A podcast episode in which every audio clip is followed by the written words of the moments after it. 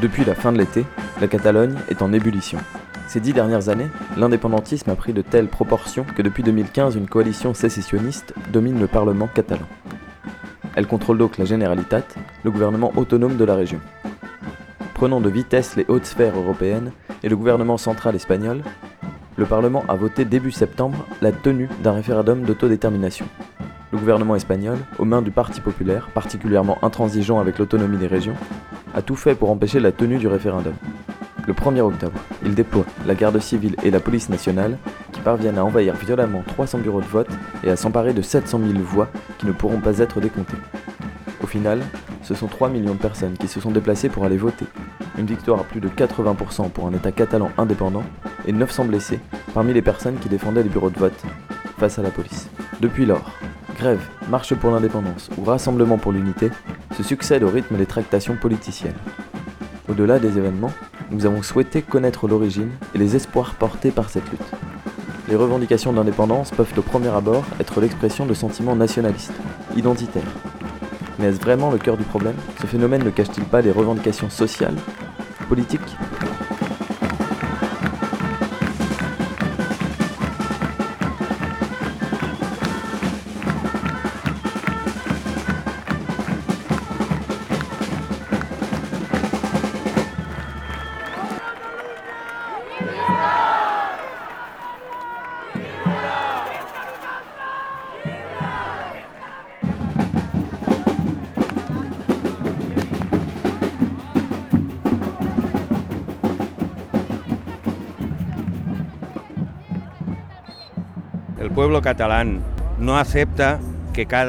Le peuple catalan n'accepte pas que chaque année s'échappe de Catalogne 16 milliards d'euros en échange de rien du tout.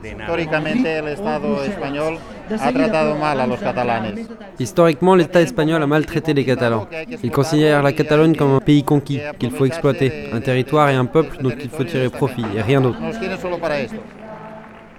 Nosotros hace muchos años, muchos años que estábamos esperando este momento.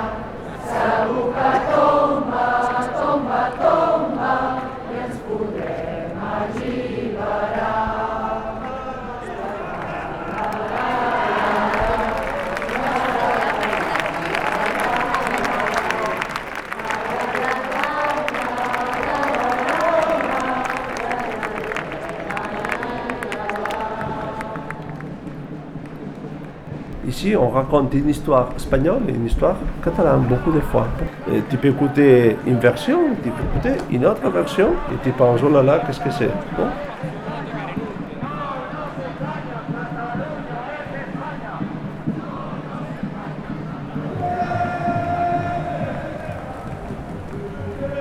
Voilà, je suis maintenant dans une manifestation pro-unité.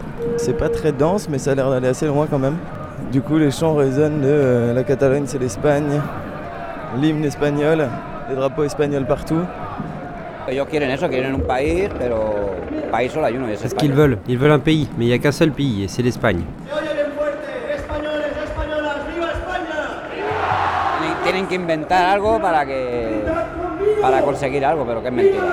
Ils doivent inventer quelque chose pour obtenir plus. Ils manipulent même les enfants. Sí, sí. Has dado la palabra, manipulación. Hasta los niños. Porque Cataluña siempre ha sido España, siempre ha pertenecido La. Catalogne, ça a toujours été l'Espagne. Elle a toujours appartenu à l'Espagne. Ça fait plus de 500 ans. La Catalogne appartenait à la couronne d'Aragon. L'Aragon et la Castille ont fondé l'Espagne. Eux, ils veulent changer l'histoire. Ils ont toujours manipulé l'histoire. Et voilà, maintenant, la Catalogne est divisée. Fin du 8e siècle. Le califat arabe Al-Andalus s'étend sur quasiment toute la péninsule ibérique et au-delà des Pyrénées jusqu'à la ville de Montpellier. Dans les dernières années du siècle, Charlemagne mène une conquête qui le mènera jusqu'au siège de Barcelone en 801. Afin de créer un état tampon entre le califat arabe et son propre empire, Charlemagne crée une succession de petits comtés de part et d'autre des Pyrénées. Il l'appelle Marca Hispánica. Ce sera durant des siècles la frontière entre le monde arabe et le monde chrétien. C'est la naissance de la Catalogne, oui. Il y a, il y a des petits comtés dans les Pyrénées pour défendre Charlemagne, non? Alors, ces petits comtés vont se réunifier avec euh, Barcelone et on va créer une petite euh, territoire indépendant. Et alors euh, Charlemagne, son pouvoir est en décadence et il laisse ce territoire. La marche hispanique subit de nombreuses attaques. En 985, la ville de Barcelone est mise à sac sans avoir reçu aucune aide de Lothar Ier, le roi de France, qui est pourtant le suzerain du comte Borel II. Celui-ci décide donc, trois ans plus tard en 988, de ne pas renouveler son statut de vassalité. La marche hispanique devient donc indépendante. Alors ce territoire, euh, c'est une terre de rien. De rien par le nord et par le sud, il y a les Arabes. Et, ces petits territoires, les comtes seuls ne peuvent pas lutter contre eux parce qu'ils sont plus forts. Et qu'est-ce qu'ils font? Voilà l'histoire. Ils font se rassembler avec les Aragonais, la couronne d'Aragon, siècle XII. L'histoire de Catalogne, c'est seul, on ne fait rien. Avec les Aragonais, nous, nous progressons, nous avançons les territoires vers le sud contre les Arabes. La conquête de Valence, la conquête de Mallorca, des îles, la conquête de Sardaigne, de la Corse, de, de la Sicile, Naples, Napoles, de la Néopatria jusqu'à la Grèce, l'époque dorée de l'histoire catalane, non? Mais pas seulement de la Catalane, c'est la couronne d'Aragon. C'est une action, on dit, fédéraliste. En 1137, les comtes catalans et la couronne d'Aragon s'unissent par un mariage pour former une sorte de confédération où chacun des deux pays conservera ses traditions et ses institutions.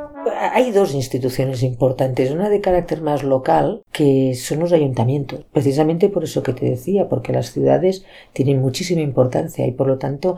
Il y a deux institutions importantes. Au niveau local d'abord, avec les municipalités. Ce sont les institutions où la bourgeoisie peut avoir un contrôle et une action de gouvernement. Eh, tendrá muchísima importancia. La burguesía tiene su área de, de, expansión y de control en las ciudades, ¿no?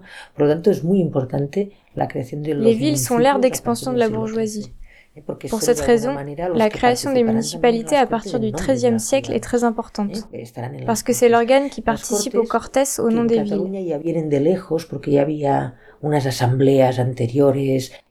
Et il y a les Cortes.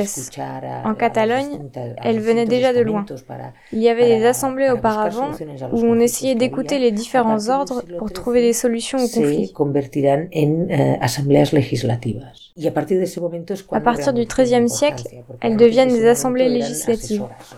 Et à partir de là, elles ont réellement de l'importance. Avant, elles étaient seulement consultatives. Les trois ordres, noblesse, clergé et bourgeoisie des villes, doivent alors chercher des accords. C'est ce qu'on appelle le pactisme catalan. Il faut trouver un pacte entre les trois ordres et le roi. a buscar eh, acuerdos, eh, este famosísimo pactismo catalán empieza aquí, ¿no? Eh, buscar el pacto entre, entre los estamentos y con el rey. Eh, el rey pide a las cortes ayuda, pide consejo, pide dinero, siempre pide dinero, y, y los estamentos... Le roi pues, demande de l'aide, des conseils, de l'argent. Le dicen que sí, pero Et les ordres lui répondent oui, oui, mais à certaines conditions. Eh, C'est le pactisme. Más que desde el punto de vista L'importance des Cortés est plus sociale que politique, je pense. Le pactisme devient un modèle à suivre qui ensuite s'exportera dans d'autres parties d'Europe. Aquí en Cataluña tiene esta característica de, de, de pacto, de acuerdo, de diálogo. ¿eh? De hecho, la, la misma conquista de América, Castilla De fait, avec la conquête de l'Amérique, la Castille poursuit un modèle expansif avec l'occupation et l'exploitation de nouveaux territoires. Au contraire, la Catalogne n'a pas la possibilité de s'étendre de cette manière. Alors elle recherche des liens commerciaux vers la Méditerranée. Et c'est de là que naît une bourgeoisie typiquement catalane.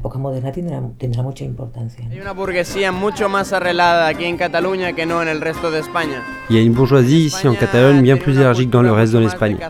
En Espagne, il y a une culture de cacique et de propriétaires terriens. Nous avons une bourgeoisie qui date de la révolution industrielle, comme cela s'est passé en France. Ainsi, il y a des grandes familles ici à Barcelone qui bénéficieraient beaucoup de cette indépendance.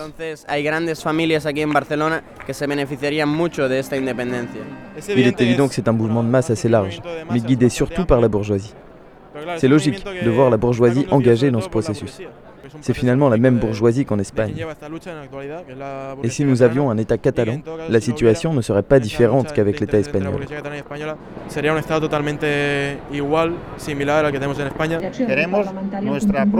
Nous voulons gérer notre société nous-mêmes, les ressources, la culture, la langue.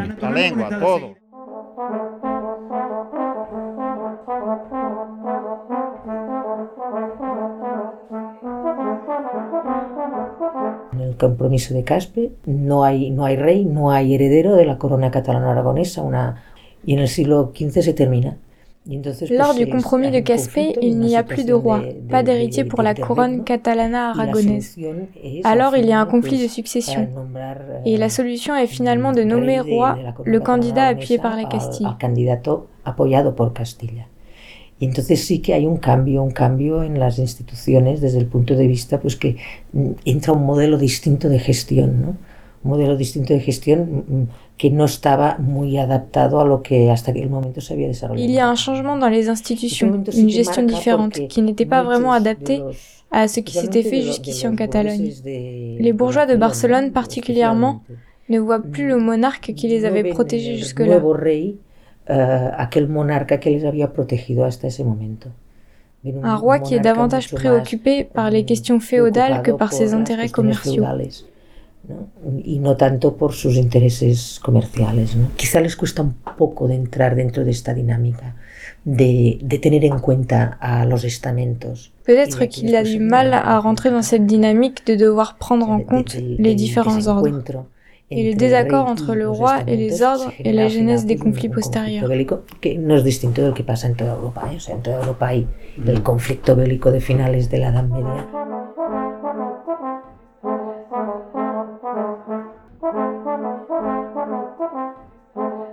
Habrá un primer conflicto importante entre la monarquía y Cataluña, el año 1462. Habrá una guerra contra Juan II, contra el rey uh, de entonces, al cual se le acusa essentiellement de, eh, de una sola cosa. Pero bueno, Il y a un premier conflit entre le roi et la Catalogne en 1462. On accuse le roi de vouloir rompre avec le système constitutionnel catalan. L'accusation est esa. Entonces lo destronan como rey, la, la guerra dura 10 años, la guerra termina en una especie, en una especie d'empate. Il est détrôné, mais la guerre dure 10 ans et s'achève un peu comme un match nul. Como rey, y a cambio Juan II no toma ninguna represalia ni cambia nada. Finalement, le roi est accepté à nouveau en échange de la promesse de ne pas toucher aux institutions catalanes. C'est un conflit mené d'abord par la bourgeoisie et les commerçants de Barcelone. Buscan que tengamos una autonomía más amplia y que tengamos los recursos económicos para... C'est ce qu'ils veulent. Ils cherchent à avoir une autonomie plus large, que nous ayons les ressources économiques pour nous autogérer. Mais cela ne correspond pas à des intérêts populaires, plutôt économiques. El punto económico es lo que hace y que traduce a matemáticas de una manera muy visible lo que ocurre en todos los demás aspectos, sea la cultura. Le point de vue économique traduit mathématiquement et d'une manière très visible ce qui se passe dans tous les autres domaines, comme la culture, l'éducation, la langue ou la manière d'écrire l'histoire. Les chiffres sont une manière froide de refléter ce qu'il se passe en Catalogne. 16 millones annuales 16 milliards d'euros s'en vont chaque année. C'est énormissime. Et cela coïncide sans aucun doute avec la corruption qui mine l'État espagnol. S'accaparer 16 milliards d'euros d'une région, c'est de la corruption. Les chemins de fer de proximité ferment. Les travailleurs ne peuvent plus aller travailler, simplement parce qu'on n'investit plus dans les trains. On investit dans les grandes infrastructures appartenant aux amis du gouvernement. tienes trenes que no funcionan, autopistas Il y a des trains qui ne fonctionnent pas, des autoroutes de seulement deux voies, payantes, alors qu'en Espagne, ce sont de véritables autoroutes gratuites. Des TGV inutiles mis en place pour favoriser les économies de particuliers et d'amis du gouvernement, avec des aéroports fermés alors qu'ils ont coûté des millions. Parlons, mais de quoi? De la corruption, c'est ça le problème. Ese es el problema. Fernando II de Aragón, que está casado con Isabel de Castilla, llega a rey. Fernando d'Aragon, marié a Isabel de Castille, eh, arrive au pouvoir. La española tradicional llama la unidad de España y la historiografía catalana. L'histoire castillane appelle ce moment l'Union espagnole. En revanche, l'histoire catalane l'appelle l'Union des dynasties. euh, En pratique, deux rois se marient et les deux gouvernent ensemble tout en maintenant la particularité de chaque territoire. No hay ninguna unidad. Y hay frontera, y hay moneda diferente, y hay leyes Il n'y a pas de fusion, il y a des frontières, des lois eh, différentes. un- una unión entre iguales. Eh, no hay, C'est une union entre égaux. eh, Il n'y a pas de territoire hégémonique au départ. A partir del siglo XVI, lo que se va produciendo es un proceso de desequilibrio. Mais à partir du XVIe siècle, un déséquilibre se fait. De plus en plus, la Castille pèse plus lourd que les autres et dirige davantage que les autres. Au cours du XVIe siècle, la Castille, avec la conquête de l'Amérique, se fait de plus en plus forte, de plus en plus riche, et prend de plus en plus de place dans l'Union hispanique. Dans les dernières années du siècle, Aragon, Catalogne se soulèvent contre l'hégémonie de la Castille. Celle-ci envoie l'armée en Aragon et menace d'envahir la Catalogne. Castilla, que es el territorio hegemónico, cada vez más intenta crear una España de matriz castellana. Cada vez que los catalanes, o los aragoneses, o los portugueses, o los valencianos exijan La Castille hégémonique essaye toujours plus de créer une Espagne à domination castillane. Alors, quand les Catalans, les Portugais, les Valenciens exigent le respect de leur institution, c'est vu par les Castillans comme une remise en question de l'autorité du roi. Ils ne veulent pas de solution parce qu'une solution, ça signifie arrêter l'exploitation. Ils nous traitent comme si nous étions une colonie. Mais nous ne sommes pas une colonie, nous sommes un peuple en tant que tel. Nous ne sommes pas une colonie à laquelle il faut retirer tout et donner le minimum. Ils sont impérialistes. Ils se disent, ces régions conquises, elles sont à moi, je peux faire ce que je veux, et eux, qu'ils se... C'est ce qu'il s'est passé lorsqu'ils ont découvert, comme ils le prétendent, l'Amérique. En vérité, il ne s'agit pas d'autre chose que de l'exploitation de l'Amérique. Ils ont emporté tout l'or et l'argent qu'ils ont pu, et cela a coûté énormément de vies indigènes.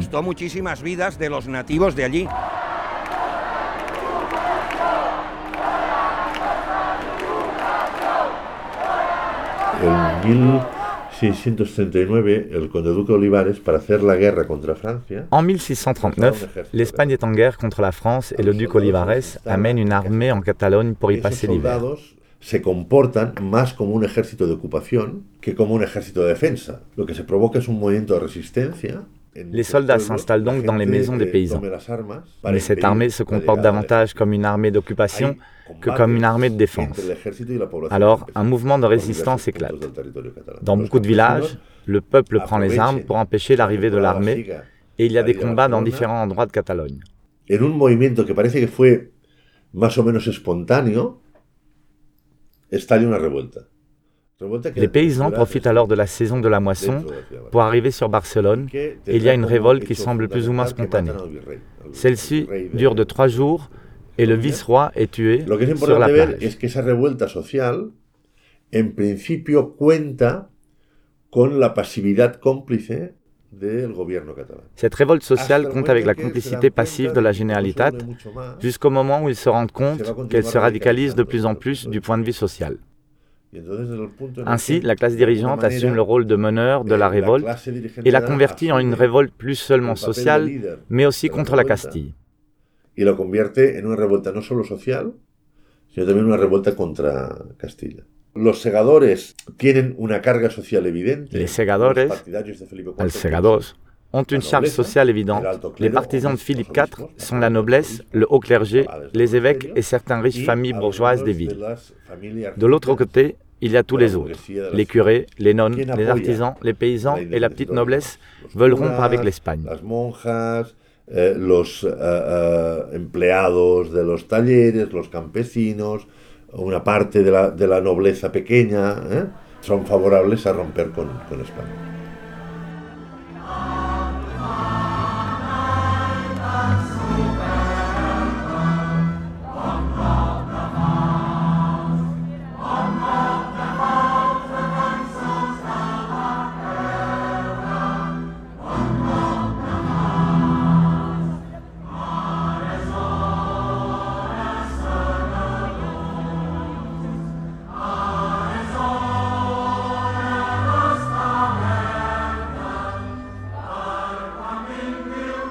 En novembre 1640, voyant les premières galères de l'armée de Castille, des milliers de citoyens montèrent tout en haut de Montjuic pour fortifier la vieille tour de guet. Ils l'encerclèrent d'une plateforme quadrangulaire, carrée avec quatre bastions et un fossé, et construisirent un chemin de tranchée jusqu'à la ville. En un peu moins d'un mois, une forteresse s'improvisa. Elle servit de scène pour la fameuse bataille de Montjuic, le 26 janvier 1641.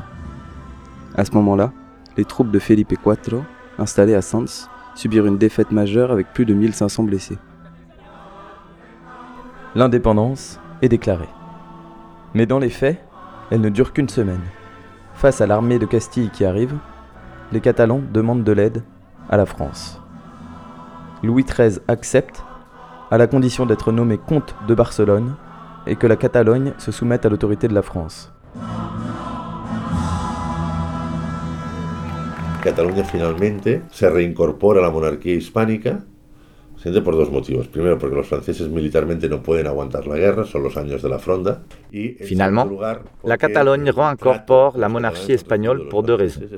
D'abord, les Français ne peuvent pas encaisser la guerre, ce sont les années de la fronde. Et ensuite, parce que l'accord passé avec la France est pire que celui passé avec l'Espagne.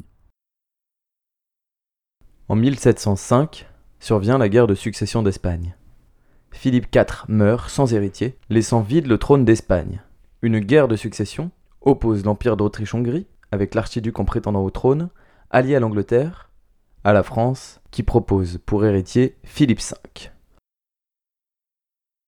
Les Catalans, craignant l'absolutisme et le centralisme des Bourbons, préfèrent soutenir l'archiduc d'Autriche qui, pense-t-il, sera plus à même de préserver leurs institutions et leur liberté. La guerre de succession termine en 1713, con el Tratado d'Utrecht, por el cual... Ce conflit de succession s'achève en 1713 avec le traité d'Utrecht.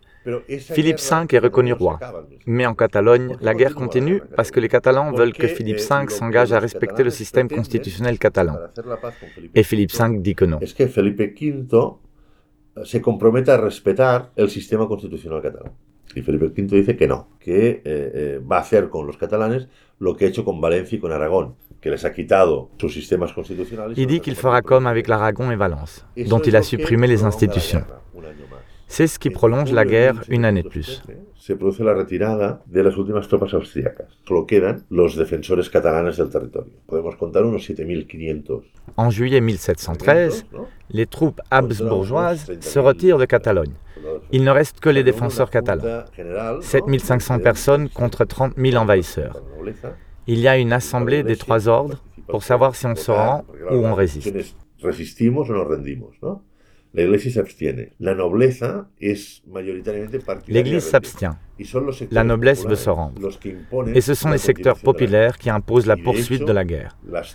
De fait, les troupes qui soutiennent Barcelone, ce sont les troupes de la population civile armée, ce sont des miliciens.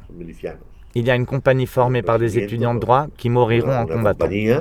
que será famosa porque resistirá dos uh, ataques de granaderos franceses, formada por estudiantes de derecho que morirá en combate, digamos, ¿no? Uh, uh, las mujeres juegan un papel fundamental. Les femmes auront un rôle fondamental, recharger les armes, reparer les murs. C'est une résistance populaire. Una resistencia de tipo evidentemente popular.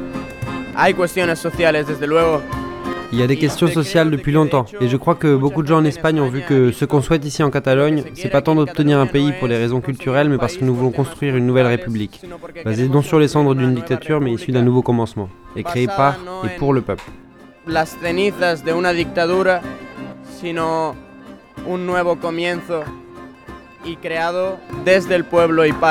Un. Yo creo que la independencia eh, no es un movimiento solo de un créer un país nuevo, es crear un, una lucha de clases. Parce que l'indépendance, ce n'est pas seulement créer un nouveau pays, mais c'est aussi une lutte des classes. C'est l'opportunité d'une révolution sociale. Nous croyons que c'est un mouvement de libération nationale dont la base sociale est le peuple. L'objectif est d'en finir avec cet État fasciste qui, depuis 1978, continue à imposer une dictature. Ici, c'est la jeunesse combative qui lutte pour créer un pays meilleur. C'est d'abord une société où il n'y a pas des gens comme les Bárcenas, Pujol, qui nous ont volés, qui sont maintenant tranquillement à la maison alors qu'il y a des prisonniers politiques seulement pour avoir mal regardé la police.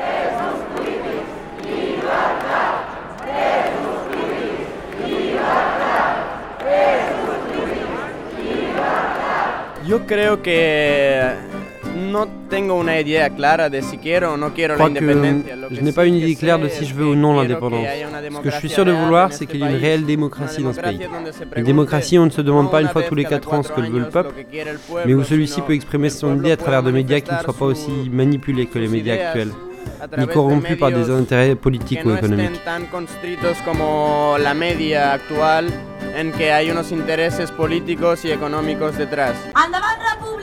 Et alors, euh, en Catalogne, euh, dans le Parlement, on fait plein de lois qu'après, euh, ils les mettent dans le, dans le tribunal constitutionnel, ils les mettent, comme euh, par exemple que les gens puissent avoir euh, du chauffage pendant l'hiver, euh, celui qui ne peut pas payer, ça a été tombé par le tribunal constitutionnel. Le Parlamento catalan aprobó la ley contra la pobreza energética. Trouver la loi contre la pauvreté énergétique, c'est-à-dire que si une famille est touchée par la crise et ne peut plus payer l'eau, le gaz ou l'électricité, la Généralité les paie momentanément. Cela consistait simplement à sortir les gens de la rue, à aider les familles en situation de pauvreté qui avaient des difficultés énormes pour payer les factures. Le but était de leur donner les bases pour pouvoir survivre. Et finalement, cette loi fut détruite par le gouvernement espagnol.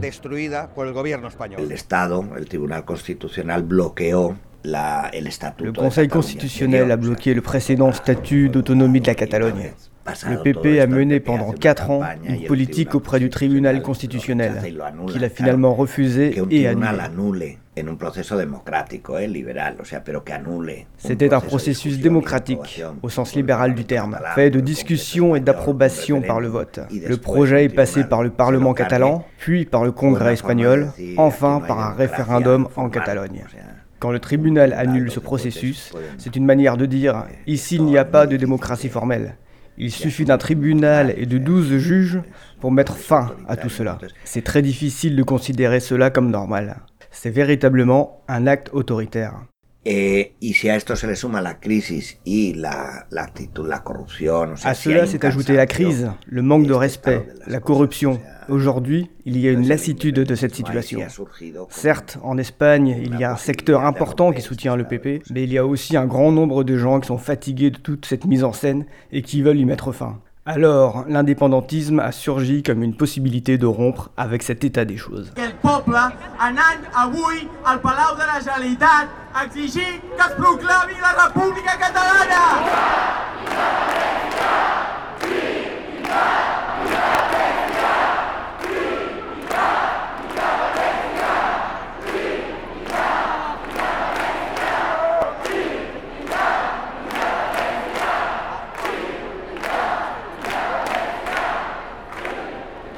nosaltres volem seguir caminant Nous voulons continuer à avancer vers une libération de classe et de genre.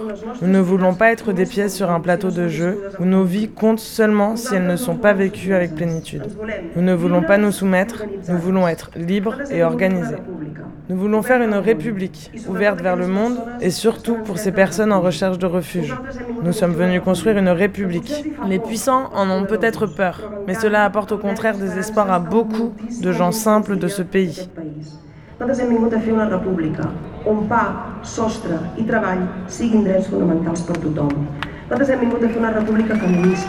sommes venus faire une république où le pain, le toit et le travail seront des droits fondamentaux pour toutes et tous. Nous sommes venus faire une république féministe parce que c'est l'unique réponse à l'unité et à la diversité. Nous voulons une république qui esquisse une nouvelle carte des relations internationales, qui n'émane pas du pouvoir ni de l'argent, mais de l'alliance fraternelle avec les peuples et les résistances. Une république où tout le monde puisse entrer, mais où il n'y a de place ni pour la haine, ni pour la xénophobie, ni pour le racisme. Nous ne renoncerons pas. Aujourd'hui, il n'y a pas de défaite. Aujourd'hui, nous commençons une nouvelle étape de lutte, parce que nous ne pouvons pas suspendre les effets de la volonté de plus de 2 millions de personnes. de cara al món, obertes al món i sobretot, i sobretot al un d'elles que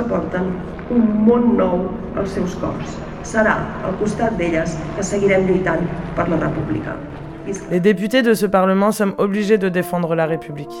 Nous le ferons le visage face au monde, ouvert au monde, et surtout aux côtés de ces personnes qui apportent un monde nouveau dans leur cœur. C'est à leur côté que nous continuerons à lutter pour la République.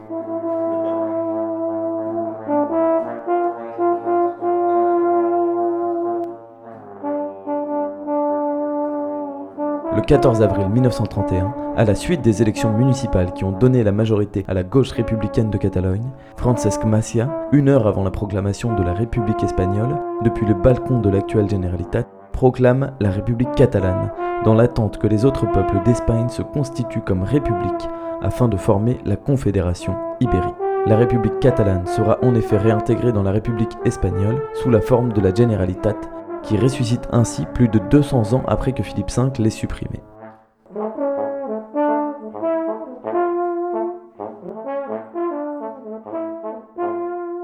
Trois ans plus tard, après l'arrivée au gouvernement espagnol de l'extrême droite, et face à la menace d'un coup d'État, Luis Companys déclare depuis le balcon de la Generalitat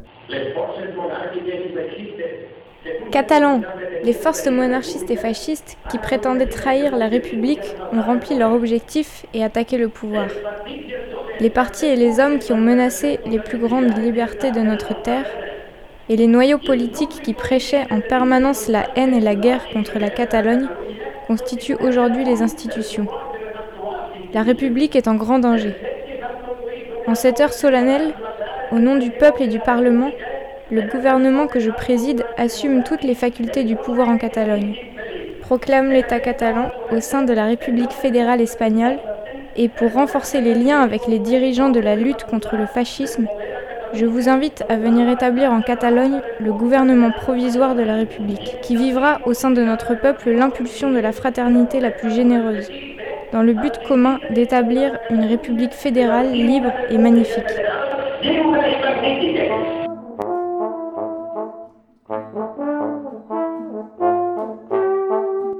La réaction est immédiate. Dans la nuit, l'armée envahit la ville. Les affrontements font 80 morts. Luis Companys est emprisonné et l'autonomie de la Catalogne est suspendue. En 1936, le Front populaire arrive au pouvoir et réinstaure la Generalitat avec Luis Companys à la présidence. Le coup d'État du général Francisco Franco provoque en Catalogne une résistance immédiate. La CNT, fondée à Barcelone en 1910, est très puissante en Catalogne et prend l'initiative d'armer les ouvriers. Le soulèvement des militaires est étouffé et c'est au contraire la révolution sociale qui est déclenchée.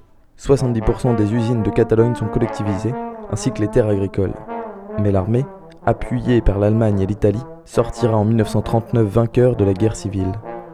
Franco s'installe au pouvoir. La Catalogne, comme les autres régions d'Espagne, perd à nouveau sa souveraineté.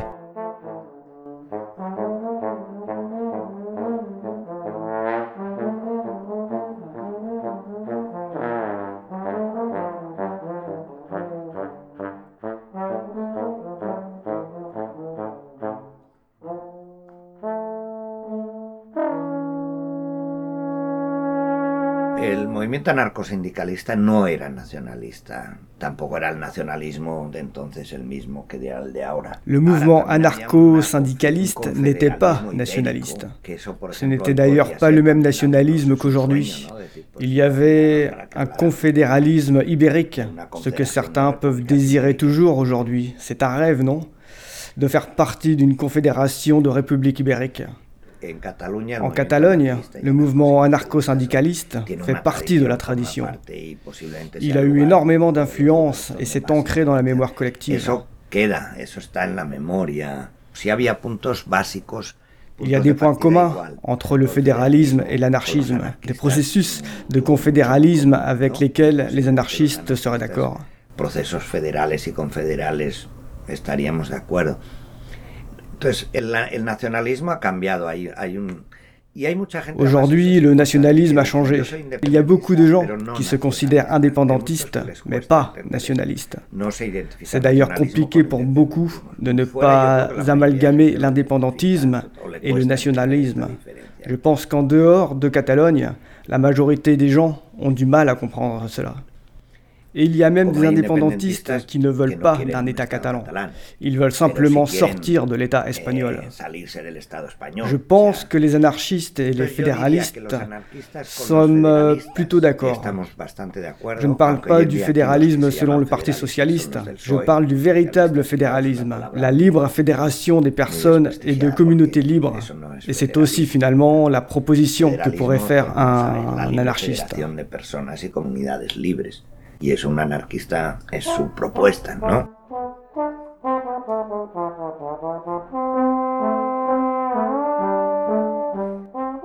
Après avoir été remis aux nouvelles autorités espagnoles par la Gestapo et les institutions françaises, le 3 octobre 1940, le président Louis Companys fut emprisonné secrètement dans la chambre du prêtre du château. À 10h du matin le 14 octobre, Companys fut conduit, en passant par la place, en direction de la salle dans laquelle se célébra le conseil de guerre. Un procès très sommaire, sans la moindre garantie procéduriale, qui ne correspondait pas aux lois du nouveau régime. On l'accusait de trahison pour avoir appliqué des politiques de gauche lors de son mandat de président et de conspiration pour avoir combattu le coup d'État et favorisé la résistance. Bien que les gouvernements de la France et de l'Allemagne ont présenté des excuses pour leur aide dans l'arrestation et l'expulsion du président de la Generalitat, la justice espagnole ne déclare toujours pas nul ce jugement. Je suis né en temps de Franco. Je suis allé à l'école. Et on m'a interdit dans l'école de parler catalan. Dans la classe, toujours j'ai fait des, épreuves en espagnol, en castillan. Et ce que j'étudiais quand j'étais petit enfant, c'est l'histoire d'Espagne, bien sûr. Je n'ai pas étudié la littérature catalane, je n'ai pas étudié l'histoire des points de vue d'ici. Non, c'est toujours l'Espagne, non? Mm-hmm. Mon prénom, je suis, quand je suis né, on m'a mis Jorge. Et bon, avec la démocratie, en 1976-17, je suis allé me changer mon prénom avec Jordi. Je m'appelle Jordi, non? Pas Jorge. Mais dans l'époque, c'était la normalité hein, de bon, noter Jorge. C'était à cause de la dictature Oui, bien sûr. Il ne fallait pas avoir un nom catalan Non. Non. oui. Ma mère ne pouvait plus travailler après la guerre. Elle était maître d'école. Elle parlait catalan. Dans les années 60, nous découvrons le tourisme. Le tourisme commence à venir ici et l'économie a augmenté d'une forme extraordinaire. Et alors, c'est une, c'est une décade prodigieuse presque ici, oui. C'est celle de, de la musique des Beatles, oui. Donc ici, il y a le tourisme et avec le tourisme, l'économie commence à se développer beaucoup. Et avec l'économie commencent aussi les idées de liberté, de lutte contre la dictature, d'organiser contre, la dictature. Mais tandis que Franco a été vive, rien ne s'est mouvé là. C'est curieux.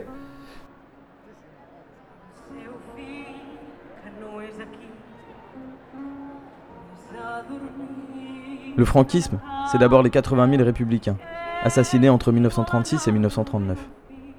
Et les 115 000 antifranquistes, assassinés jusqu'en 1975, l'année où Franco meurt, dans le lit de l'impunité. Ce sont 500 000 prisonniers, 550 000 exilés, 300 000 enfants volés à leur mère, des centaines de milliers de personnes disparues. De totes les esperances del seu fill estudiant que ben compromès l'estava que volen aquesta gent que truquen de matinada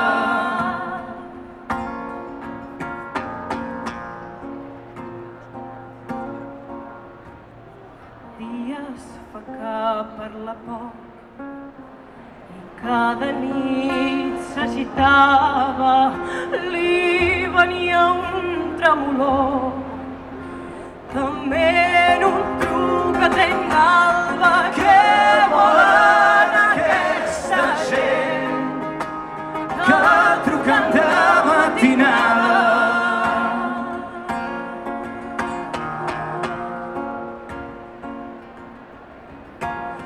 encara no ben despert ja sent viva la trucada. Es llença pel finestral. A l'asfalt d'una volada. Que volen aquesta gent? Que truquen de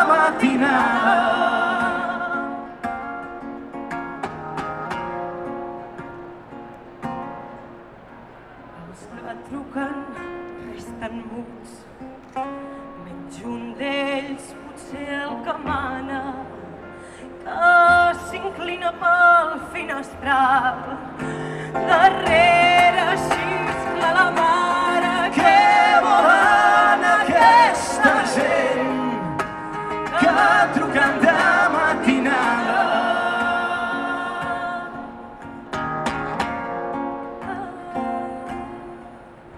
de matinada em truca la llei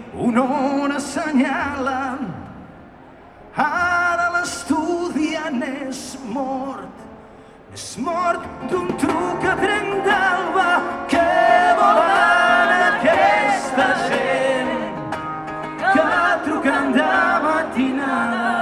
Après la mort de Franco survient une période de transition.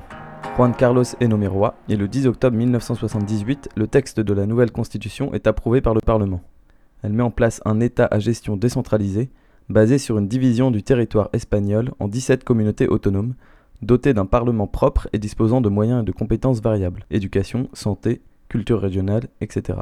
Les autres compétences étant détenues par le gouvernement central basé à Madrid. En 78, quand ils ont fait la Constitution, on croyait qu'on allait vers un État fédéral de respect vis-à-vis des peuples, et en fait, c'était pas ça du tout. Donc, de plus en plus, ils ont diminué toutes les. Euh, ils ont essayé d'attaquer de plus en plus, euh, surtout en Catalogne, la langue, euh, etc., etc. La dictature, c'était dans les maisons, les gens se réunissaient sans que ça se sache. donc, c'était. Mais bon, je pense qu'on va revenir hein, peut-être à ça. je l'espère pas, mais ça, ça a l'air pas très, très joli. Parce qu'ils sont fâchés, ils veulent nous, nous voir plier. euh, Donc euh, l'Espagne, euh, le gouvernement espagnol, parce que c'est pas tous les Espagnols, hein, mais le gouvernement espagnol, ils sont. Oh, c'est l'extrême droite. hein. Pour nous, c'est. Je dirais, il n'y a pas de parti d'extrême droite en Catalogne. Euh, En Espagne, il n'y en a pas de parti d'extrême droite parce qu'ils sont au gouvernement, donc ils n'en ont pas besoin. Le Parti populaire et les partis majoritaires des années critiques de la transition, ceux qui ont inspiré les principes et règles du jeu de la Constitution de 1978, sont très marqués par le franquisme. C'est que nous avons une histoire, pas vrai? Alors, il y a beaucoup de gens qui parlent avec la peur et la rancune de ce qui est arrivé dans le passé. En, en- en Mais la situation actuelle est totalement différente. Le catalan, en Catalogne, c'est la langue. Bien sûr, on parle aussi castillan parce qu'il y a aussi beaucoup de gens qui sont d'ailleurs, dont les parents viennent d'ailleurs. Les deux langues sont co-officielles. De telle manière qu'on pourrait chercher un modèle politique dans lequel la culture catalane ne risquerait en rien. eh, la catalana ningún riesgo como ninguna cultura. Il y a beaucoup de gens qui ont cru une Espagne fédérale dans laquelle toutes les, les nationalités qu'il y a dans l'Espagne puissent être respectées, on puisse respecter les langues différentes de l'Espagne, mais ça n'a pas marché. Au cours des dernières années, le PP s'oppose à toute réforme proposée par la gauche et les nationalistes basques et catalans. Sa conception d'une nation immuable rappelle celle de Franco et ses principes fondamentaux du mouvement national. El, el Partido Popular, lo sabe toda Europa, es el partido más corrupto que hay. Toute l'Europe sait que le PP est le parti le plus corrompu qui soit. Ses membres n'ont jamais rompu les liens familiaux qu'ils ont eus avec le franquisme. Ils enterrent toujours leurs morts en chantant le Cara el Sol, entre autres barbaries de ce genre. En avril 2017, lors des funérailles de José Utrera Molina, un ancien ministre franquiste, l'assistance entonne le Cara el Sol, hymne phalangiste et de la dictature franquiste. Parmi elles, Alberto Ruiz Gallardón, membre du PP, ancien maire de Madrid et ministre de la Justice jusqu'en 2014.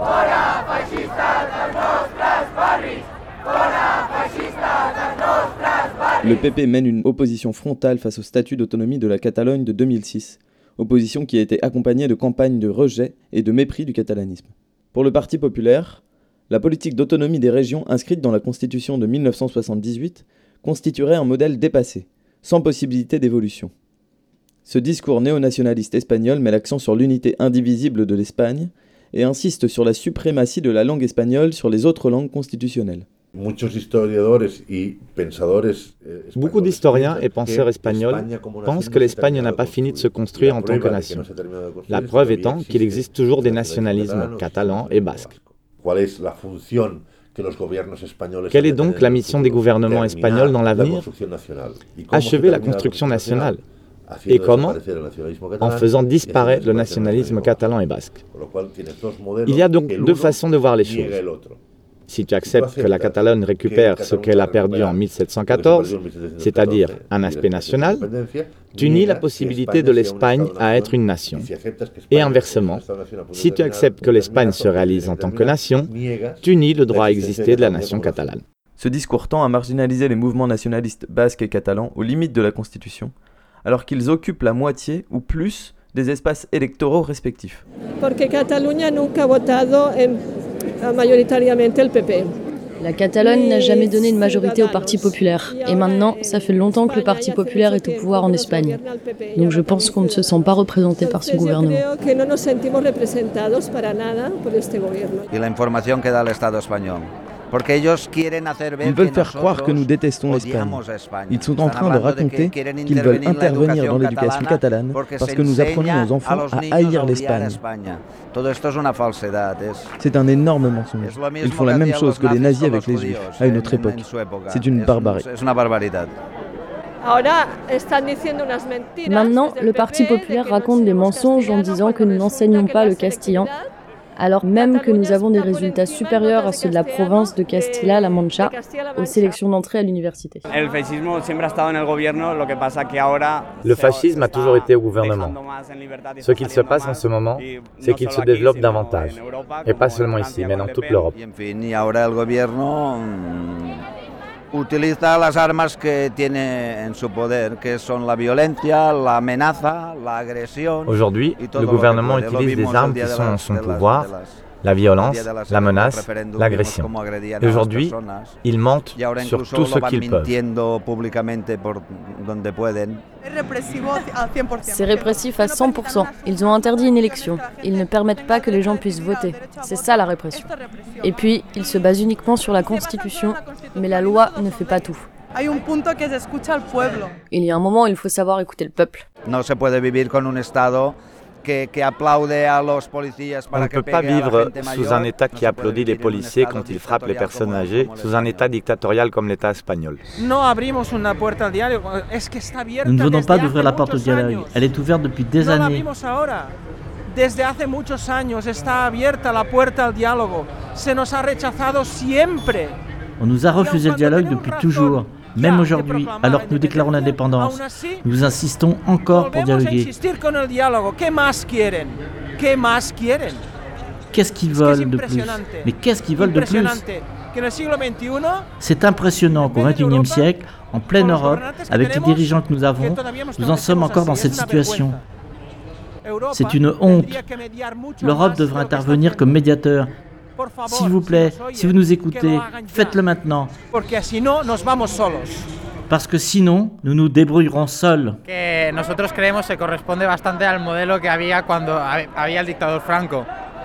Nous pensons que cela ressemble au modèle mis en place par le dictateur Franco et nous avons voulu faire changer cette vision. Nous avons essayé de trouver une manière de fonctionner avec l'Espagne. Non seulement ils ne nous ont pas écoutés, mais en plus ils ont voulu nous réprimer.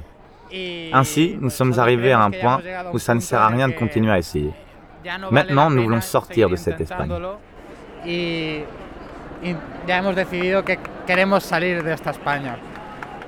Hicimos la votación y ahora siguen amenazándonos con nous avons voté et maintenant ils menacent de liquider nos institutions et nos médias.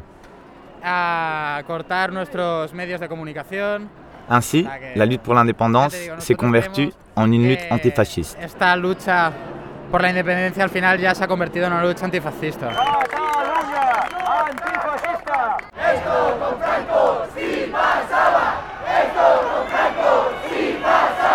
Trois semaines après le référendum, les demandes de dialogue formulées par le président de la Generalitat sont ignorées tant par l'Union européenne que par le Premier ministre espagnol. Celui-ci exige avant toute négociation l'abandon du projet d'indépendance et menace d'intervenir en Catalogne en appliquant l'article 155 de la Constitution. Si une communauté autonome ne remplissait pas les obligations que la Constitution ou d'autres lois lui imposent, ou agissait d'une façon qui porterait atteinte à l'intérêt général de l'Espagne, le gouvernement pourra, avec l'approbation à la majorité absolue du Sénat, adopter les mesures nécessaires pour obliger par la force cette communauté à remplir ses obligations et à protéger l'intérêt général. Pour l'exécution des mesures en question, le gouvernement pourra donner des instructions à toutes les autorités des communautés autonomes. Es un golpe de Estado. 155 es un golpe de Estado así encubierto. El artículo 155 está hecho para el libre criterio. Le 155 s'applique selon le libre critère du gouvernement qui veut le mettre en place.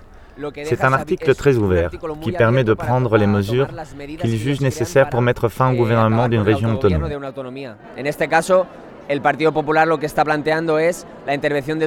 Dans notre cas, le projet du Parti populaire est d'intervenir dans l'éducation, dans les forces de sécurité et dans les médias. Cela implique par exemple que les fonctionnaires qui décideraient de ne pas obéir à ces décisions pourraient perdre leur travail et seraient, au final, soumis aux idées du Parti populaire. eh, puedan perder su puesto de trabajo, sean, sean sustituidos por gente afín a las ideas del Partido Popular. Esto no es una teoría nuestra, sino que los hechos nos lo defienden. Tanto la televisión pública española como televisiones autonómicas. Ceci n'est pas une théorie. Les faits le prouvent. La télévision publique espagnole ou celle des communautés autonomes ont été censurées pour ne pas suivre l'idéologie du Parti populaire. La démocratie est en danger dans tout l'État espagnol. Il y a un discours qui sent très fort les années précédant la transition et cela met en alerte tous ceux et celles qui ont un minimum de sens démocratique, qui veulent défendre jusqu'à la fin les idées démocratiques.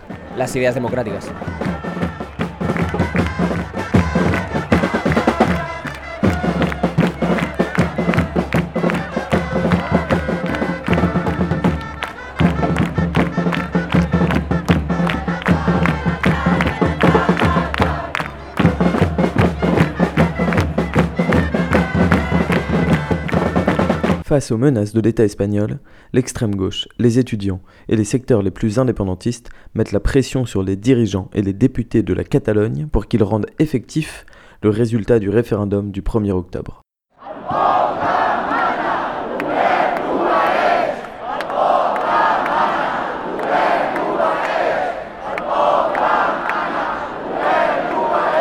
Las armas son muchas, desde asambleas de trabajadores en los mismos centros educativos para Les armes sont nombreuses. Avec les assemblées de travailleurs dans les centres éducatifs, on décide comment agir et déterminer des actions. Avec les syndicats majoritaires et alternatifs qui se mobiliseront de manière unitaire pour défendre le système éducatif public. Y no solo eso, sino que la solidaridad viene desde otros sectores del trabajo, estibadores, medios públicos de comunicación, eh, Sans oublier que la solidarité viendra d'autres secteurs de travail. Les dockers, les médias publics, la santé, même les pompiers ont dit qu'ils n'obéiraient pas au 155. Je crois qu'un mot d'ordre unitaire est en train de se mettre en place dans la classe des travailleurs qui doit prendre pas à pas la défense des services publics. y estoy seguro que se un sistema educativo catalán enfrente y no dispuestos a acatar y a desobedecer las, las directrices de Madrid.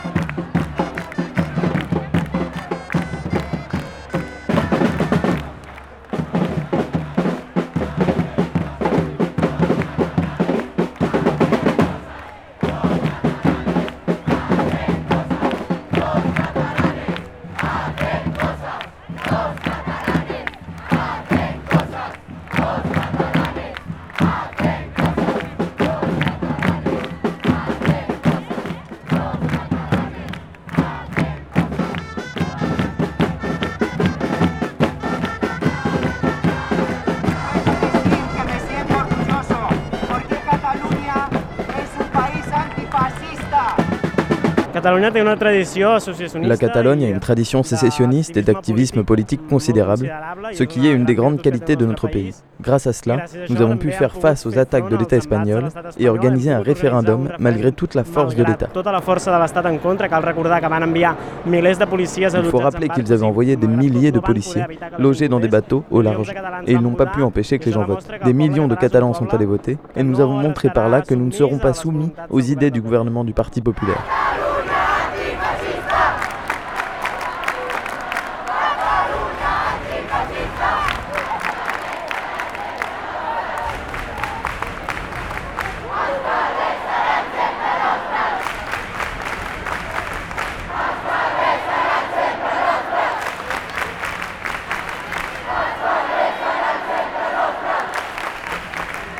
Cataluña desde antes de la guerra civil siempre ha habido un fuerte anarquismo. Durante la guerra hubo las CNT.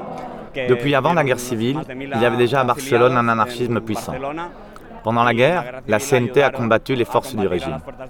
La Catalogne a toujours été ouvrière. Nous avons toujours eu ça dans le sang. Et je pense qu'il faut continuer à lutter.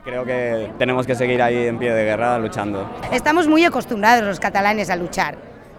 Nous sommes très habitués à lutter, nous les Catalans, parce que nous sommes un petit pays, minoritaire dans tous les domaines. Mais là, c'est bon, quoi, ça suffit.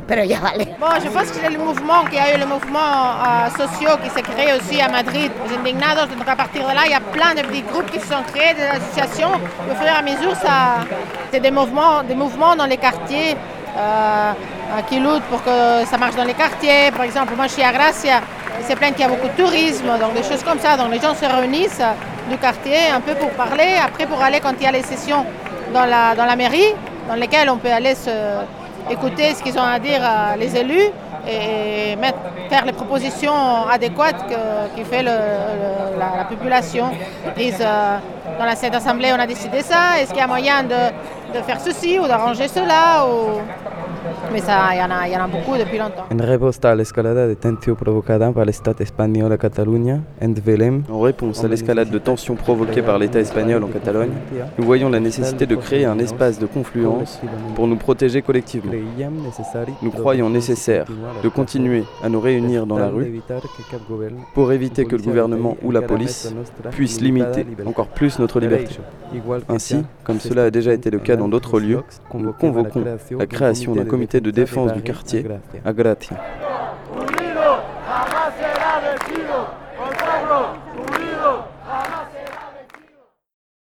Des comités de défense, il y a des comités dans tous les quartiers. Donc, mais depuis longtemps, il y a des gens qui se mobilisent. Alors, euh, on fait des assemblées. Alors, on décide euh, des actions. Et donc, à partir de là, on fait des, des affiches. Euh, on fait des grosses pancartes, euh, on se donne rendez-vous, on descend tout le monde ensemble là où il y a des concentrations, il y a des manifestations. Il y a les comités de San André ou des Navas, de la Sagrera. Dans Barcelone, il y en a plein. Et puis il y en a dans toute la Catalogne, à Girona, etc. Et tous les jours, il y en a davantage. Hace años que se está haciendo un proceso que quiere decir asambleas depuis des années, un processus a été mis en place sous forme d'assemblée pour voir comment la Catalogne peut être indépendante au niveau de la justice, des libertés de l'éducation, etc. Et il y a des propositions beaucoup plus justes et raisonnables que celles faites par un gouvernement libéral capitaliste.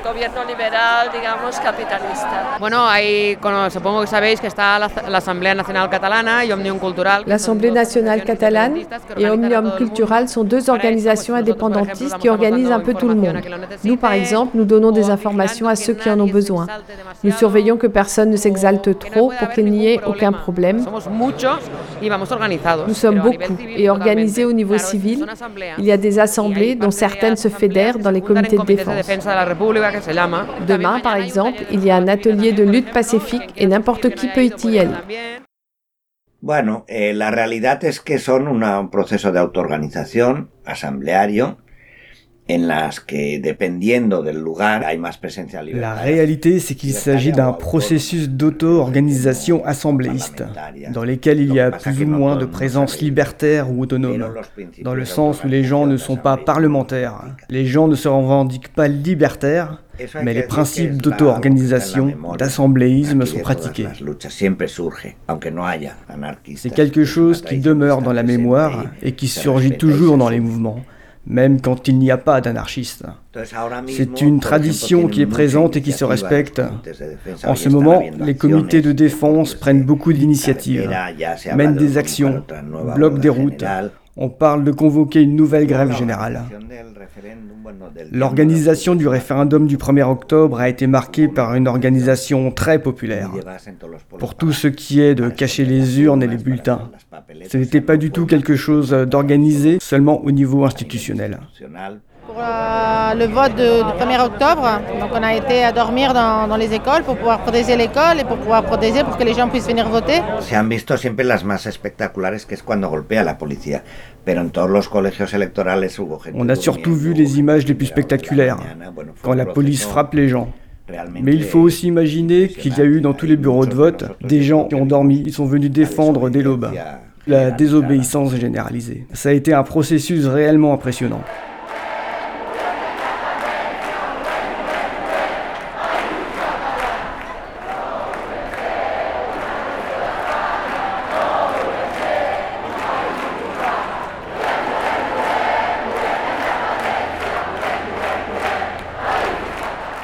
Lado está eh, el gobierno de España reunido para aprobar el 155. D'un côté, il y a le Sénat espagnol réuni pour approuver l'article 155 de la Constitution. Selon eux, c'est pour nous faire revenir à la légalité. En réalité, cela signifie mettre fin à la démocratie en Catalogne. Y estamos, estamos haciendo aquí es proteger el Parlamento porque pensamos que posiblemente luego venga la policía. Et ici, le Parlement catalan s'est réuni pour voter la déclaration d'indépendance. Alors nous protégeons le Parlement, parce que nous pensons qu'éventuellement la police viendra pour empêcher le vote. Et nous resterons même s'il se passe la même chose que le 1er octobre. Et s'ils ne frappent pas encore, eh bien, ils n'ont qu'à frapper. Au final, le monde les regarde. Alors, on endurera pacifiquement. En fait, on est en train de défendre.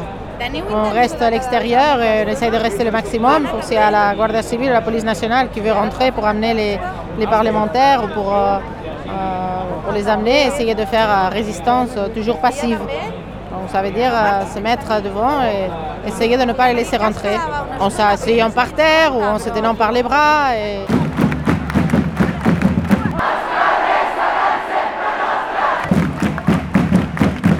Barcelone, 27 octobre, 15h. La présidente du Parlement catalan, Carme Forcadell, soumet la proposition d'indépendance au vote des députés.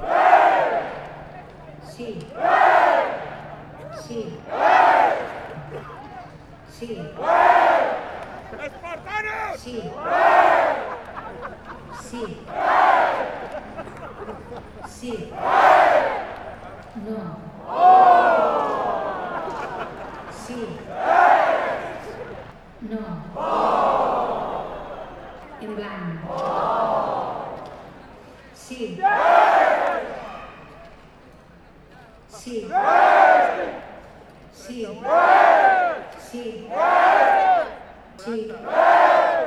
Ah, no, perdó. És un sí. És un sí. No deu tenir blanc Era un sí. Molt petit, però un sí.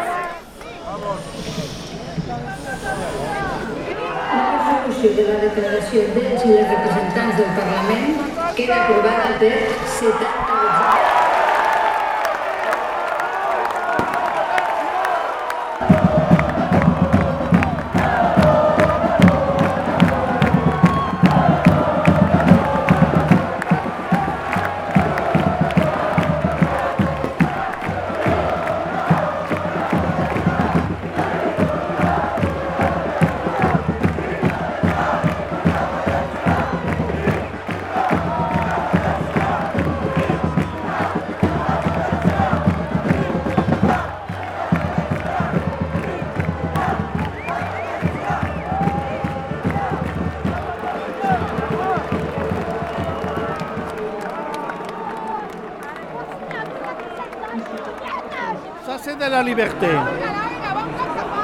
C'est pas de l'indépendance, c'est de la liberté pour notre enfant. Quelques heures plus tard, le Sénat espagnol vote l'application de l'article 155. Le gouvernement et le Parlement catalan sont officiellement destitués et de nouvelles élections sont convoquées pour le 21 décembre. Le 2 novembre, répondant à une convocation de l'audience nationale, les ministres du gouvernement se rendent à Madrid et sont immédiatement placés en détention provisoire. Vergüenza, Tribunal Público, el TOP. L'audience nationale, c'est une vraie honte. C'est l'héritière du tribunal d'ordre public, le TOP, dans le même bâtiment, avec les mêmes juges. C'était dans le pacte de la transition. C'est un tribunal d'exception pour des délits de terrorisme très politisés, comme le tribunal constitutionnel. Il a été démontré que le monde judiciaire est très réactionnaire. Il y a des juges très franquistes. Las cúpulas judiciales en España, bueno, hay jueces que son muy franquistas.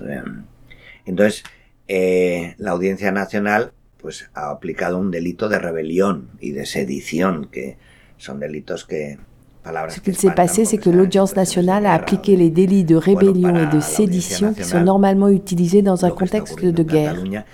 Pour l'audience nationale, ce qui se passe en Catalogne, et c'est un peu vrai, c'est la remise en cause d'une situation, d'un état des choses.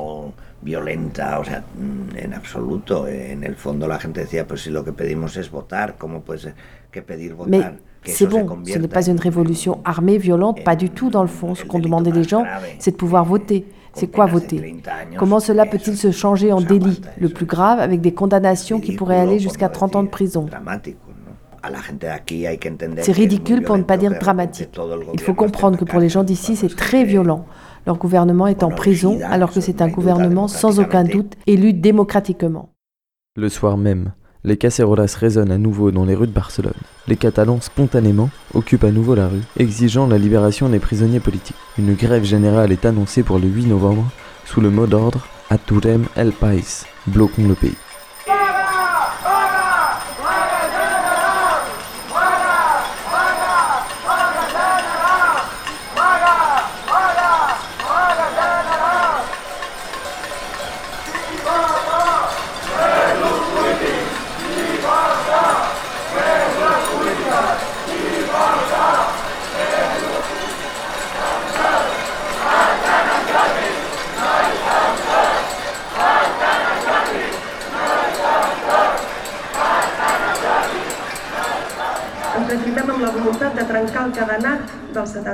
Nous réaffirmons la volonté de rompre le cadenas de la Constitution de 1978, de rendre effectif le résultat du 1er octobre. Parce que nous voulons avancer vers un système économique, institutionnel, de droit et de liberté qui ne soit pas hérité du franquisme.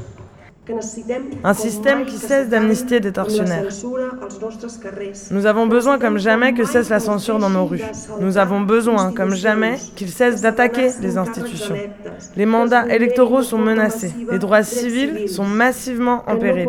Nous ne pouvons accepter qu'il y ait plus de 900 personnes blessées pour avoir voulu voter.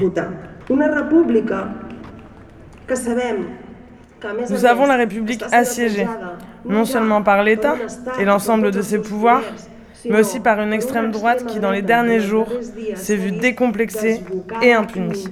Dans les rues de Barcelone, dans les rues des villages, et particulièrement hier, avec beaucoup de douleur, dans la ville de Valencia.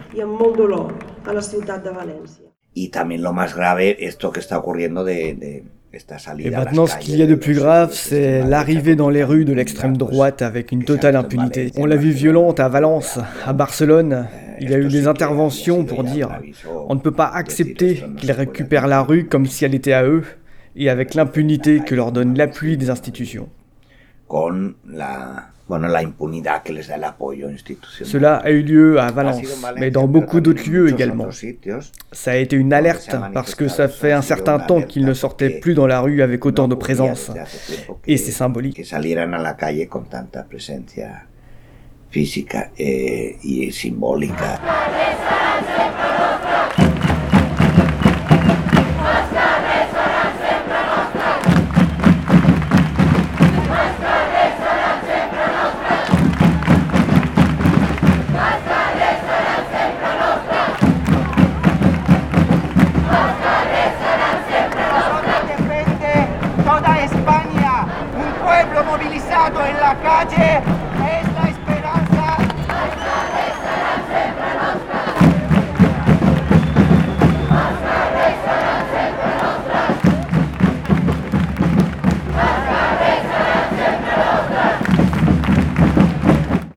Sí creo, ahora se va a activar muchas cosas, sobre todo por las detenciones de ayer, que parecía que estaba todo... Maintenant, oui, je pense que les choses vont s'activer, surtout avec les détentions d'hier. Tout le monde sort dans la rue à nouveau. Bueno, la apuesta está en si las elecciones, el 21, ¿no? Las elecciones que el Estado Le fait est que, en imposant des élections le 21 décembre, le pouvoir a tendu une espèce de piège pour diviser les indépendantistes. On va voir ce qui va se passer. Ça ne va pas être très facile de donner une sortie politique sereine à cela, parce que l'État n'est pas disposé à négocier. Haciendo. Nous poursuivrons la même forme d'éducation, parce que c'est une éducation basée sur des idées démocratiques, sur des valeurs telles que la solidarité, la fraternité et l'harmonie. Nous continuerons à défendre la grande diversité et la pluralité qui existent en Catalogne, comme nous le faisons aujourd'hui. Nous sommes réellement un pays ouvert à tous. Nous voulons faire une république juste et sociale où il est possible d'accueillir tout le monde.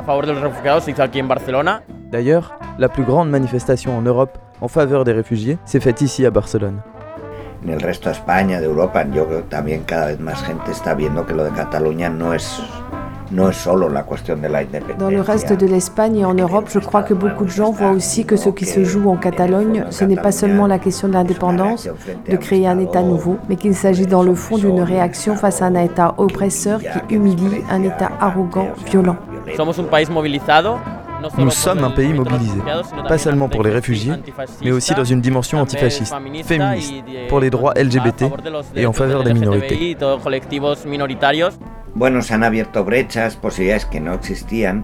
Des brèches encore inexistantes se sont ouvertes. Il faut songer que des milliers de gens qui n'avaient jamais fait d'assemblée ou d'action directe en ont fait plein à l'heure d'aujourd'hui. C'est un processus d'apprentissage et de politisation impressionnant. Pour beaucoup de gens, la vie ne sera plus la même. Ils ont participé alors qu'avant, ils ne faisaient que voter. La vida ya no va a ser igual, o sea, ha participado cuando hasta ahora solo votaba y ya está, ¿no? Entonces, Les gens de tous les âges, et pas seulement les militants, les politisés, non. Les gens normaux, quoi. Du plus jeune âge aux grands-parents, tout le monde s'est bougé. C'est à la fois très beau et très impressionnant.